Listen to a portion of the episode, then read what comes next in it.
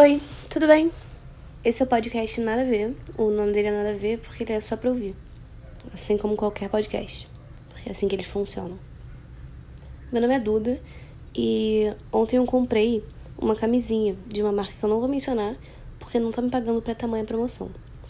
Mas é uma camisinha que vem com escrito, avisando que essa versão é mais fácil de colocar. Assim, não que seja super fácil colocar uma camisinha, ela escorrega e tem lado certo, isso não é tranquilo, mas é, o que poderia ser mais fácil do que abrir e colocar? Tem um zíper? Eu comprei exatamente por isso, porque eu quero saber o que, que faz dessa camisinha mais fácil de se colocar. Nesse exato momento caberia uma boa piada sobre como vai ser difícil testar, porque eu não transo, e aí eu me encaixaria com jovens do Twitter que falam que não transam e pagam boletos e ele tão barato. Só que eu transo, né? Então, desculpa aí minhas amigas e pessoas que me conhecem que estão ouvindo e só não querem saber da minha vida sexual, mas o episódio vai ser exclusivamente sobre isso. É, eu tô afim de aproveitar que ninguém ouve esse podcast e ser polêmica de forma privada. Então, eu por 18 anos transava exclusivamente com mulher. É, eu não sei se era o estresse da faculdade, mas em algum momento, no final de 2018, eu resolvi que isso ia mudar. Em algum momento, eu postei aquelas breguices do stories no Instagram com aquela enquete de crush ou friend, para saber basicamente quem queria me pegar. É, todo mundo que votou crush eu meio que já sabia, ou já esperava, é, com exceção desse menino, que eu nunca tinha reparado que existia. E a partir desse dia eu queria porque queria pegar esse cara. É, isso foi as férias, e ele é da minha faculdade. Quando as aulas voltaram, eu já tava pilhadíssima, já tinha criado todas as expectativas do mundo. E fique claro que eu não faço isso sempre. Eu acho que é porque seria a primeira vez de muito tempo que eu ia pegar um cara. É, na época também eu não ficava com muitas pessoas, então quando eu ficava com alguém era mais, sei lá, relevante. É, de qualquer forma, chegou um dia que a gente ficou e a gente tava lá, né, ficando, e ele me chamou pra ir pra um lugar mais privado. Ele não falou desse jeito, eu só não quero dizer qual lugar que era. Enfim, o lugar em questão estava ocupado, então a gente foi pro banheiro do lado. O que só piorou a situação, porque era muito apertado. Eu nunca fui dessas pessoas que supervalorizam o sexo, mas chupar um cara pela primeira vez do lado de uma lata de lixo, na frente de uma privada, não ia dar. E não deu mesmo. Eu não dei. Queria muito, mas quando ele colocou o pau para fora, eu sou meio medo de fazer merda com a situação desagradável e falei que não ia rolar. A carinha dele eu tenho pena até hoje. Pena de mim, né? Porque eu queria ter feito isso. Nesse dia eu descobri que a pele de um pau é muito mais fina e me choca até hoje ninguém fala sobre isso. De qualquer forma, essa foi a primeira experiência que eu tive com pau. Acabei de lembrar que essa não foi a minha primeira experiência com pau, mas isso fica para um próximo episódio. Não só não foi a primeira, como também não foi a última. E sim, eu vou contar mais uma situação. E essa é um pouco mais estressante e recente do que a outra. Eu fui para casa de um menino uma vez, e chegando lá eu descobri que ele não tinha camisinha, e ele descobriu que eu não tomo pílula. Péssimas descobertas para serem feitas às quatro da manhã. E assim, em minha defesa, eu gostaria de lembrar que eu não transava com homem até o início desse ano. Eu nunca precisei pensar nisso e, sinceramente, não tenho disciplina para usar pílula. Eu tô só enrolando para descobrir o que realmente funciona para mim. Além de que, eu descobri que dizer que você não toma pílula é o modo mais eficaz de convencer um homem a usar camisinha. Isso quando ele tem camisinha. Voltando à história, ele não tinha, e como jovens inconsequentes que somos, ignoramos todas as aulas de ciências do oitavo e nono ano e seguimos em frente. Ele só não podia gozar dentro. De fato, não gozou. Mas a gente ficou preocupado mesmo assim, porque, caso você não saiba, sai esperma antes do cara gozar e isso pode se engravidar. E eu não sei você, mas eu não quero ter um filho agora. Muito menos com esse cara. E eu acho que ele concorda comigo. Então no dia seguinte a gente foi na farmácia comprar pílula do seguinte. E camisinha. Acontece que eu tinha bebido no noite anterior.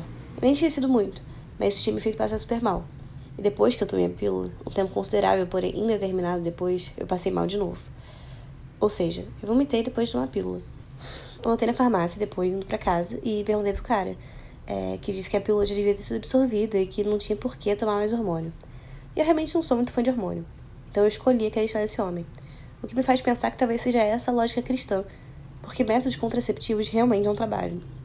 E para que esse trabalho, se você pode acreditar que, ah, se engravidar é porque Deus quis. E quem sou eu para duvidar das vontades divinas? Que foi mais ou menos o meu raciocínio. Mas a vontade divina, no caso, era o farmacêutico.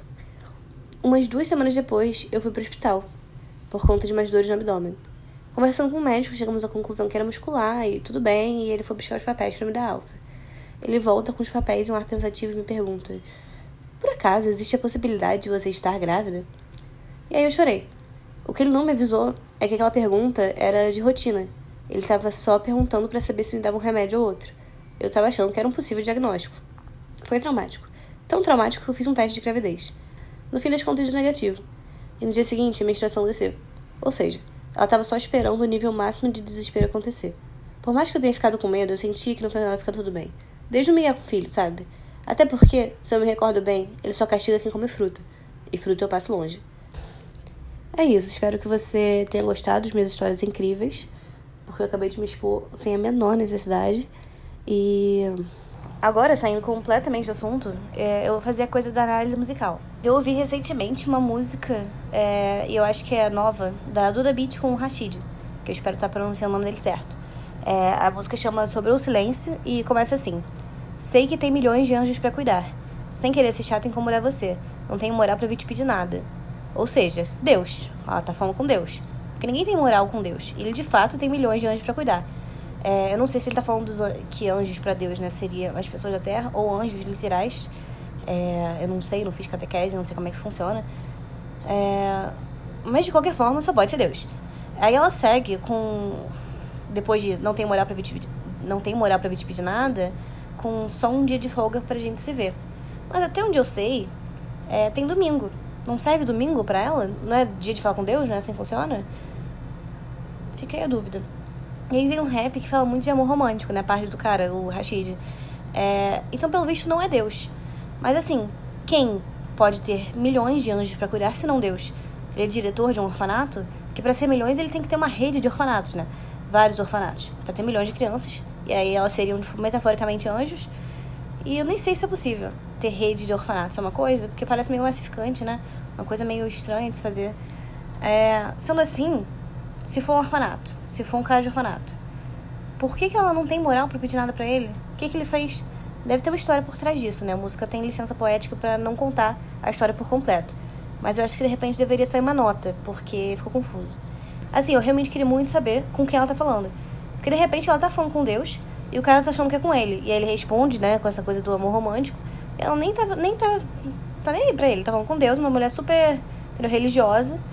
Mas enfim, é. Duda, minha xará, eu sei que você com certeza tá ouvindo isso. Então, por favor, me chama na DM e, por favor, me esclareça é, essa questão. Para quem não é do The Beat e não sabe me explicar a letra, eu recomendo ouvir essa música, porque, por mais que seja sem sentido a princípio, é, a voz dessa menina é absolutamente perfeita. Ela tem um, um sotaque que dá vontade de morrer.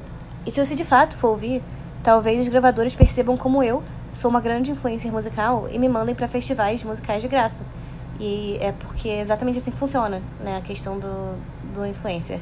E então fica aí meu pedido para vocês ouvirem as músicas que eu, que eu recomendo aqui.